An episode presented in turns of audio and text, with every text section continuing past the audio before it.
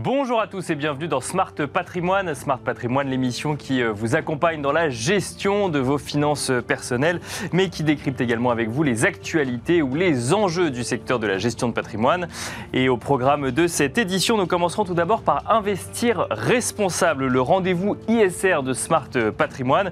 Nous reviendrons sur l'appétence des investisseurs pour ce type de placement, avec tout de même une crise de confiance de plus en plus présente vis-à-vis de la promesse ESG. Nous aurons le plaisir de recevoir pour en parler Jean-Baptiste Morel, responsable de recherche ESG chez Arkea Investment Services. Et ensuite, dans Enjeu patrimoine, nous reviendrons sur le dynamisme du secteur du crowdfunding en France à l'occasion de la sortie du baromètre 2021 du crowdfunding publié par euh, Mazar et l'association Financement Participatif France. Nous aurons le plaisir de recevoir sur le plateau de Smart Patrimoine Bertrand Desportes, associé chez Mazar. Bienvenue à vous tous qui nous rejoignez. Smart Patrimoine, c'est parti.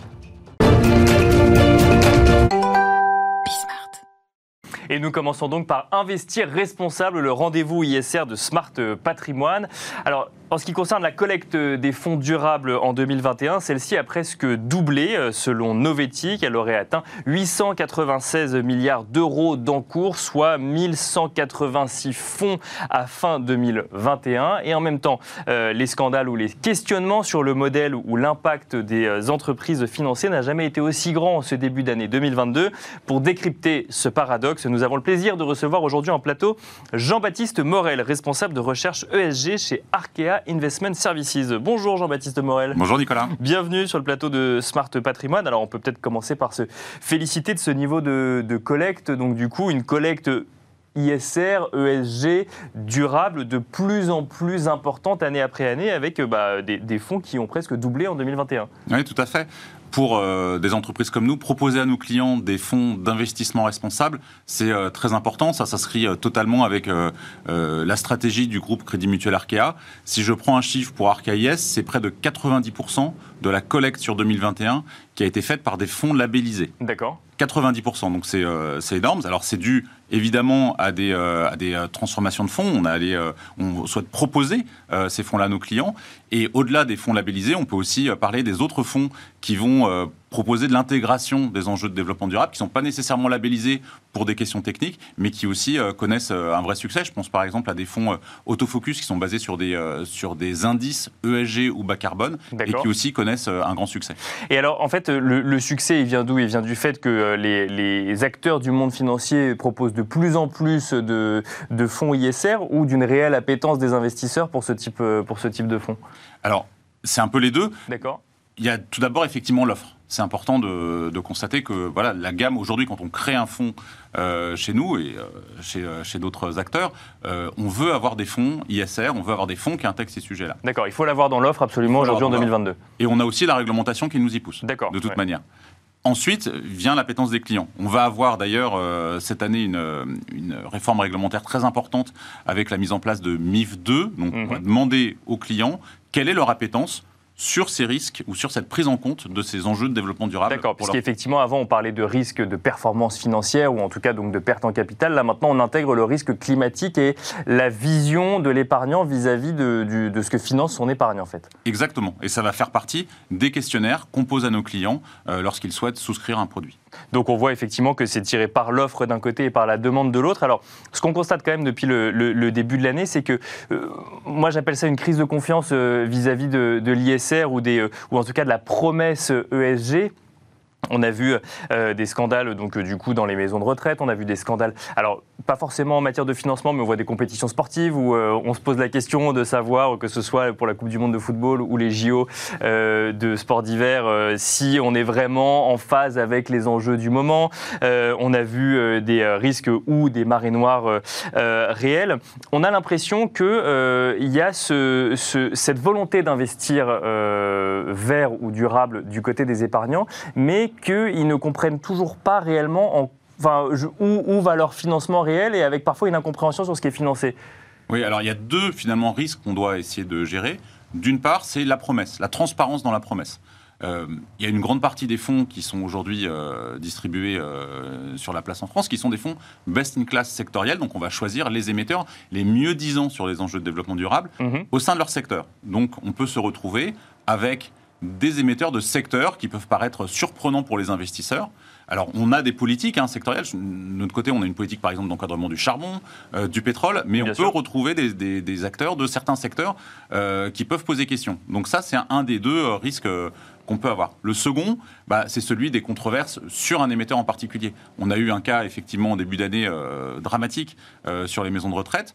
on essaye de gérer ce risque à travers une analyse, à travers les données qui sont disponibles, dont nous sommes distributaires finalement. Bien sûr. Euh, mais euh, je dirais, il y a d'une part la qualité des politiques, et puis au-delà de ça, il y a leur mise en application. Et on a toujours, on a connu par exemple, euh, là je repense, ça remonte à quelques années, mais sur le scandale du Libor par exemple, des banques qui étaient au-dessus de tout soupçon, Bien sûr. mais avec des personnes qui ont fait voilà, des, des, malversations, ou en tout cas qui sont allées au-delà des, des, contraintes réglementaires ou de conformité, et donc des controverses pour l'émetteur. Et alors, du coup, le, le, sujet, il est où? Il est au, au niveau de la données remontées par les entreprises pour ensuite euh, y appliquer une notation ESG. C'est là qu'il y a une grosse marge d'amélioration Il y a une marge énorme d'amélioration sur les données.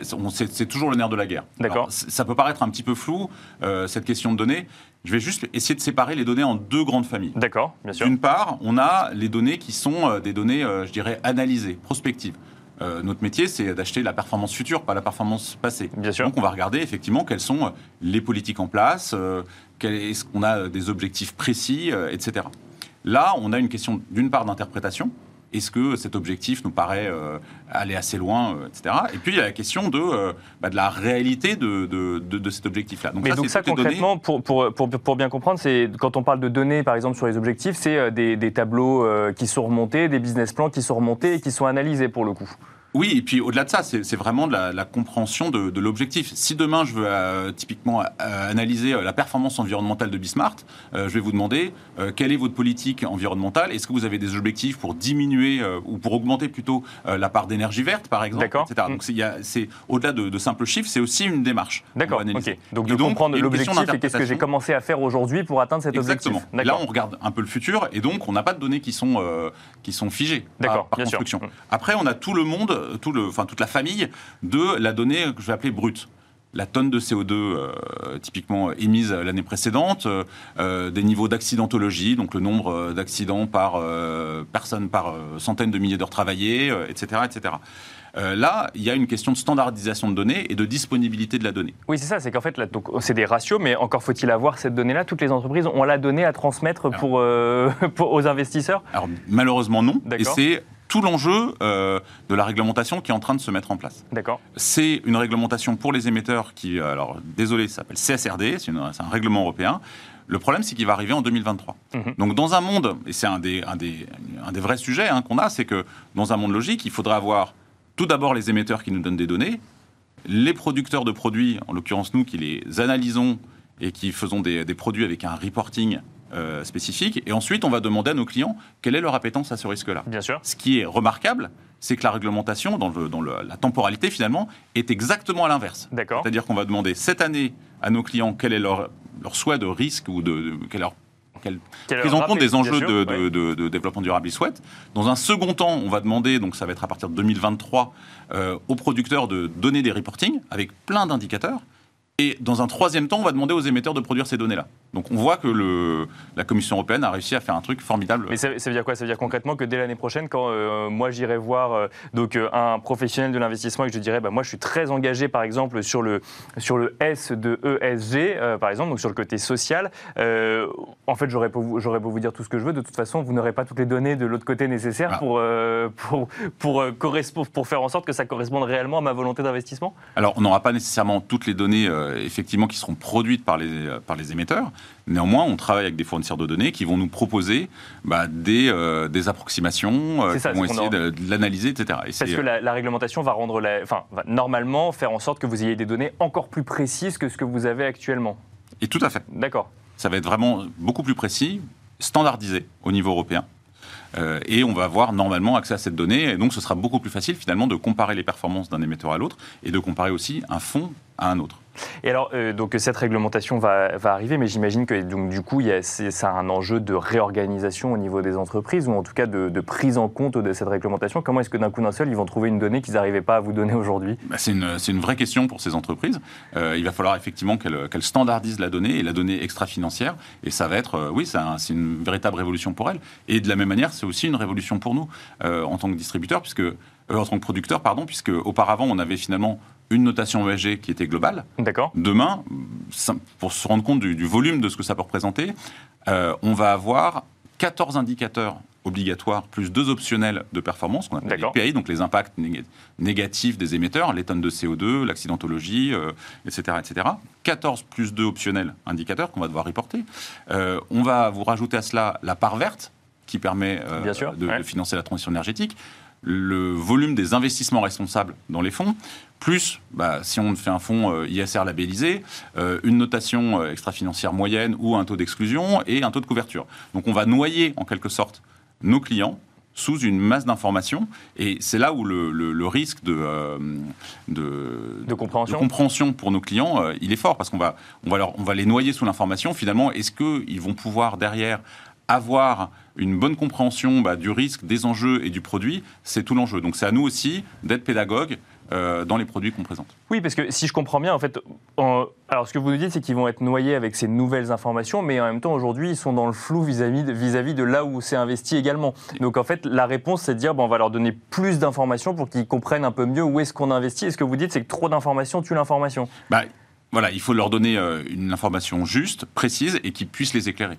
Euh, si je vous donne aujourd'hui une tonne de CO2 d'un émetteur, ça ne vous dit absolument rien. Sauf Donc, il faut si que je la mette en perspective. Ans, par exemple, 3, sauf si ans, vous l'avez ouais. d'une part sur 3 ans, sauf si elle est comparée avec d'autres émetteurs, avec un indice, etc. Donc il faut aussi expliquer cette donnée. Elle, en tant que telle, elle veut rien dire. En tout cas, on peut lui faire dire plein de choses. Donc il faut, faut, être vraiment pédagogue euh, sur la donnée pour pouvoir être plus clair sur les produits que nous pouvons proposer à nos clients. Bien sûr. Euh, c'est important. Et c'est pour ça aussi, et je reviens à cette, à cette question de, de confiance, qu'on doit aussi proposer des produits qui sont euh, peut-être plus lisibles euh, que du best-in-class, et donc aller soit sur des classes d'actifs euh, qui font plus de sens, faire de l'immobilier vert, faire de l'infrastructure qui permet la transition énergétique, euh, faire des fonds qui ont vocation à créer de l'emploi, etc..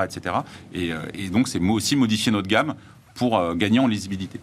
Est-ce que vous constatez, donc là on a effectivement compris le sujet de la donnée, donc au, moins on aura cette information. Alors le sujet c'est peut-être d'en avoir euh, trop, mais donc du coup ce sera aussi le rôle des intermédiaires comme vous d'expliquer euh, cette information. Est-ce que vous constatez un niveau d'exigence de plus en plus conséquent d'un coup d'un seul, j'ai envie de dire depuis la pandémie presque vis-à-vis -vis des, investissements ESG C'est-à-dire que les investisseurs là maintenant ne, ne comprennent plus finalement qu'on investit pas dans euh, ce qui, selon eux, euh, enfin, crée le monde de demain, par exemple Alors, il y a deux types, je pense, d'investisseurs. Vous avez les investisseurs institutionnels, d'une part, et les investisseurs particuliers, d'autre part. Sur les investisseurs institutionnels, euh, ils ont déjà une bonne connaissance finalement Bien de sûr. ces enjeux de développement durable. Ils ont leur propre réglementation et leurs propres contraintes à les intégrer. Et eux vont être généralement très exigeants sur les détails d'informations euh, pour aller vraiment très loin finalement dans, euh, dans les informations qu'on est capable de leur donner. Sur la clientèle particulier, euh, c'est assez différent en fait. Il y a ouais. quand même une connaissance qui est moins forte. Euh, ils veulent plus de sens de manière globale et peut-être avec moins de détails finalement. Ce qui les intéresse. Plus de sens, mais pas plus de pas, pas y passer plus de temps qu'avant, quoi, pour comprendre un petit peu dans quoi on investit. Être rassuré sur les investissements euh, qui sont réalisés, euh, que ça corresponde à leur valeur. Bien sûr, ouais. Mais après, pas nécessairement de la tonne de CO2. Euh, enfin, je prends cet exemple parce que c'est. Bien sûr, bien sûr. Oui, bah c'est un, un, de ceux qui, qui, parle, qui parle le plus. Euh, pour conclure, du coup, euh, qu'est-ce qu'il faudrait faire de, de, mieux que par rapport à ce, que, ce, ce vers quoi on va, Jean-Baptiste Morel? Alors, on a une réglementation qui est. Euh, voilà, qui veut aller assez vite. Parce qu'elle va dans le bon sens quand même, cette Elle va dans le bon sens. Ça ah, va bien vous permettre d'avoir toutes les données sur, on, pour, on est, pour, analyser les entreprises. On est, voilà, on salue euh, tous les efforts qu'il y a sur euh, l'uniformisation de ce qui est vert ou pas, donc c'est la taxonomie. Euh, donc ça avance dans le bon sens. Après, euh, avançons dans le bon sens de manière peut-être un petit peu plus organisée. Euh, et de manière logique, notamment bah, dans, ce, dans, dans, cet enjeu dont je parlais de, de temporalité et, et d'avancer sur la réglementation. Pour, en tout cas, pour, être, pour s'assurer que nous ferons des choses de manière euh, la plus rigoureuse possible euh, pour nos clients. Merci beaucoup Jean-Baptiste Morel. Je rappelle que vous êtes responsable de recherche ESG chez Arkea Investment Services. Et quant à nous, on se retrouve tout de suite dans Enjeu patrimoine. Et nous enchaînons à présent avec Enjeu patrimoine où nous allons revenir sur le dynamisme du crowdfunding en France l'année dernière à l'occasion de la sortie du baromètre du crowdfunding 2021 donc euh, en France édité par Mazar et l'association Financement Participatif France. Pour revenir sur le dynamisme du secteur donc l'année dernière nous avons le plaisir de recevoir sur le plateau de Smart Patrimoine Bertrand Desportes associé chez Mazar. Bonjour Bertrand Desportes. Bonjour Nicolas. Bienvenue sur le plateau de, de Smart Patrimoine. Alors on va commencer par euh, le secteur au sens, euh, au sens large. Près de 2 milliards d'euros collectés en 2021 sur toutes les plateformes de euh, financement participatif. On peut dire que 2020 a été une belle année, voire une année record en matière de crowdfunding 2021 a été une année record, effectivement, en tangente les, les 2 milliards. c'est assez exceptionnel. On voit qu'on est sur une courbe de croissance très forte, plus 84% sur l'année 2021. Les taux de croissance des années précédentes, c'était plutôt aux alentours de 60 à 65%. Donc on voit qu'on est même sur une accélération de la croissance. Donc à ce stade, c'est vraiment une, courbe assez exponentielle. On n'arrive pas à distinguer euh, s'il y a une forme d'aplanissement qui va s'opérer. Et, bien malin sera qui euh, connaît le, plateau du crowdfunding. Est-ce que c'est 5 milliards? Est-ce que c'est plus? On ne sait pas. Ce qui est intéressant, euh, c'est que c'est 168 000 projets financés au cours de l'année, contre un peu plus de 115 000 l'année dernière, que le crowdfunding trouve vraiment ses marques dans différents secteurs d'activité. Euh, depuis l'origine du crowd, pour avoir les ordres de grandeur en tête, c'est 5 milliards d'euros de collecte qui ont permis de financer des projets. Donc depuis 2015, c'est ça, l'origine du crowdfunding, c'est 2015 à peu près. C'est 2014-2015, les décrets euh, qui permettent d'opérer en tant que plateforme de crowd date de 2014. Oui. D'accord. Euh, donc effectivement, donc, près de 5 milliards collectés depuis, depuis 2015. Avant de rentrer peut-être un petit peu dans les, dans différentes verticales au sein du crowdfunding, puisqu'il y a des réalités très différentes, il y a même des, des, des secteurs d'activité très différents. Qu'est-ce qui peut expliquer, selon vous, euh, cette appétence euh, soudaine, enfin soudaine non, mais en tout cas cette année record 2021 euh, pour le crowdfunding? Moi, je crois que le crowdfunding a vraiment trouvé sa crédibilité dans les circuits de financement de l'économie, de manière très nette. Euh, c'est un acteur qui devient incontournable. Je pense qu'il y a un triptyque banque, fonds d'investissement, crowd qui s'installe bien. D'accord. Puis par ailleurs, je pense qu'il y a une très bonne adéquation entre les besoins des porteurs de projets et euh, les attentes euh, des épargnants, notamment, qui cherchent à diversifier leurs investissements. Donc là, ça, fonctionne bien. Et puis par ailleurs, il y a les qualités intrinsèques du crowd, une notion de, transparence. Je, flèche mon argent sur un projet que je, que je connais. D'accord. de traçabilité, je peux suivre le projet dans le temps, et d'accessibilité pour quelques dizaines d'euros, je suis capable euh, d'investir dans un projet de crowd. Euh, et ça, ça, parle aux, particuliers, donc c'est très intéressant comme dynamique. Tout ça, euh, auquel il faut rajouter la dimension digitale qui permet euh, vraiment de faire les choses facilement, de manière euh, très directe et très facile. Voilà. Oui, et je sais exactement donc, ce que vous disiez, je sais exactement ce que je finance, et donc je suis un peu plus engagé effectivement dans le, dans le financement. Et côté porteur de projet, alors après on va voir effectivement parce qu'il y a différents types de secteurs, mais c'est un réflexe, c'est devenu un réflexe finalement. Vous parliez des banques, vous parlez des, fonds d'investissement, et le crowdfunding est également devenu une sorte de, réflexe de levier de, de levée de fonds. Exactement, et je pense que le crowdfunding marche d'autant mieux qu'il n'est pas en concurrence frontale avec des acteurs historiques, notamment les banques, mais vient en complémentarité sur des typologies de, financement qui sont euh, euh, pris en charge, mais, mais peut-être euh, moins bien pris en charge par d'autres acteurs. Je pense, si on fait une focale sur, sur les TPE-PME, tout ce qui est financement de la croissance, financement de l'immatériel, on voit bien que des, acteurs traditionnels ont, plus de difficultés à prendre des garanties. Le crowdfunding arrive à, se, à apporter des solutions qui, qui rendent service aux entreprises.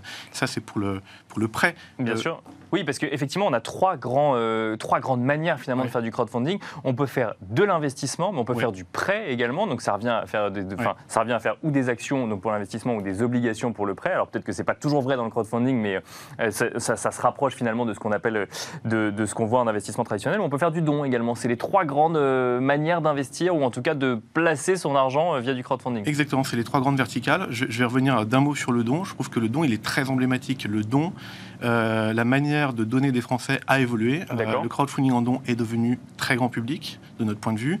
Euh, et il y a deux aspects. Il y a un aspect conjoncturel, euh, l'actualité. Euh, génère des projets de crowdfunding assez spontanément. Il suffit qu'il y ait une situation de tension, euh, de, euh, de, difficulté, de crise, comme on l'a connu avec le Covid-19 ou il y a quelques années avec l'incendie de Notre-Dame de Paris. immédiatement, des, des projets secrets en soutien pour acheter du matériel, pour aider ici ou là. Et, ça, de manière assez épidermique, on voit que l'actualité génère des, des, projets de, de crowd de manière assez évidente. Et après, de manière euh, structurel.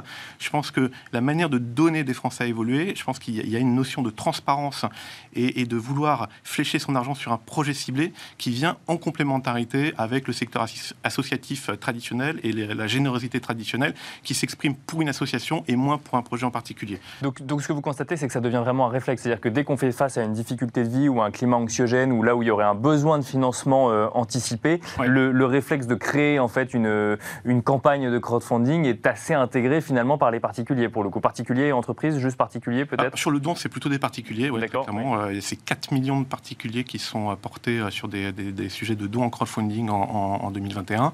Euh, et, d'ailleurs, on, voit donc c'est 65 millions d'euros de dons avec récompense, mais 131 millions d'euros de dons sans récompense. Donc là, on est vraiment, oui, dans le, dans, dans le don, dans, dans le, on offre effectivement son argent pour un autre projet. Exactement. Notre étude distingue bien les, les deux. il y a le don sans récompense qui est vraiment la, la générosité pure et simple. Après, il y a ce qu'on appelle le don avec contrepartie. Et là, c'est par exemple en soutien euh, d'un artiste ou en soutien d'une initiative. Bien sûr, c'est là où on va recevoir peut-être un album ou un t-shirt ou une place de concert. Exactement. C'est exactement ça la contrepartie. Voilà. Donc euh, le don, effectivement, euh, est porté par cette, par cette dynamique. Il y a également euh, le prêt qui, qui n'existait pas il y a quelques années et qui aujourd'hui se développe énormément pour le coup au crowdfunding. Oui, alors se développe énormément et je dirais qu'il a, trouvé son, son usage dans quelques secteurs très ciblés. Alors j'ai un peu parlé de TPE-PME e sur des aspects d'investissement immatériel. Il y a au moins deux autres exemples emblématiques. L'immobilier, notamment les marchands de biens et les promoteurs immobiliers dans le cadre de la structuration de leurs projets ont besoin de fonds d'amorçage en complémentarité des banques et de la pré-commercialisation de leurs programmes Bien sûr. Pour, euh, pour lancer les, premières dépenses. Et le crowdfunding permet de financer ou refinancer les fonds propres dont ont besoin ces promoteurs immobiliers. Et, là, euh, les, chiffres sont, très parlants. Hein. Le financement obligataire, euh, c'est la locomotive du crowdfunding. et ça représente environ 1 milliard 145 millions rien que sur l'année 2021. Donc on voit que c'est vraiment en masse la catégorie reine. Et par ailleurs, il y a tout ce qui est euh, le financement de la transition énergétique. Bien sûr. Les communes, communautés de communes lancent des projets, des projets photovoltaïques, des projets éoliens et aime associer les collectivités locales et notamment la population locale à l'essor de ces projets et au financement de ces projets. Et en faisant un programme de crowdfunding autour de ces projets-là. Donc toujours obligataire là pour le coup ou toujours obligataire Obligataire, tout à fait. Euh, permettent d'avoir euh, des, euh, des, des, financements complémentaires qui donc fait participer la population locale à, l'intérêt économique, mais aussi à l'intérêt environnemental. Et la, la contrepartie, et c'est prévu par la réglementation, c'est que ça permet à cet opérateur d'avoir des taux bonifiés d'électricité à la vente dès lors qu'il euh, y a un, qu'on a associé la population locale au projet pour le Exactement, Ça. Oui, donc on voit que ce soit dans le cas de l'immobilier ou dans le cas de financement de projets durables, en fait, que euh, c'est intégré comme un des mécanismes de financement de ces projets et, et ça trouve sa complémentarité avec les autres mécanismes de financement. Exactement. Et il y a un dernier point, c'est tout le volet investissement au capital, notamment euh, au niveau des startups. Alors là, pour le coup, donc c'est le, financement classique, via le crowdfunding, oui. Oui, d'investissement, crowd equity, où là on, travaille sur les capitaux propres des sociétés dans lesquelles on, va investir. Euh, c'est sans doute la, partie la plus risquée du, euh, crowdfunding, euh, mais aussi la plus stimulante, puisque vous allez sur des projets d'innovation, et ça représente un peu plus de 100 millions d'euros en 2021, avec également un, bel essor, puisque c'est une croissance de plus de 75% par rapport à l'année précédente. D'accord. Donc on voit vraiment qu'en fait on a ces trois verticales, financement de, de, start-up finalement on peut dire, ou de projets euh, entrepreneuriaux, euh, immobilier et euh, tout ce qui est projet de finances durables. Donc là c'est quoi? C'est financement d'éoliennes, financement de... de projets photovoltaïques. projets photovoltaïques également oui. Oui.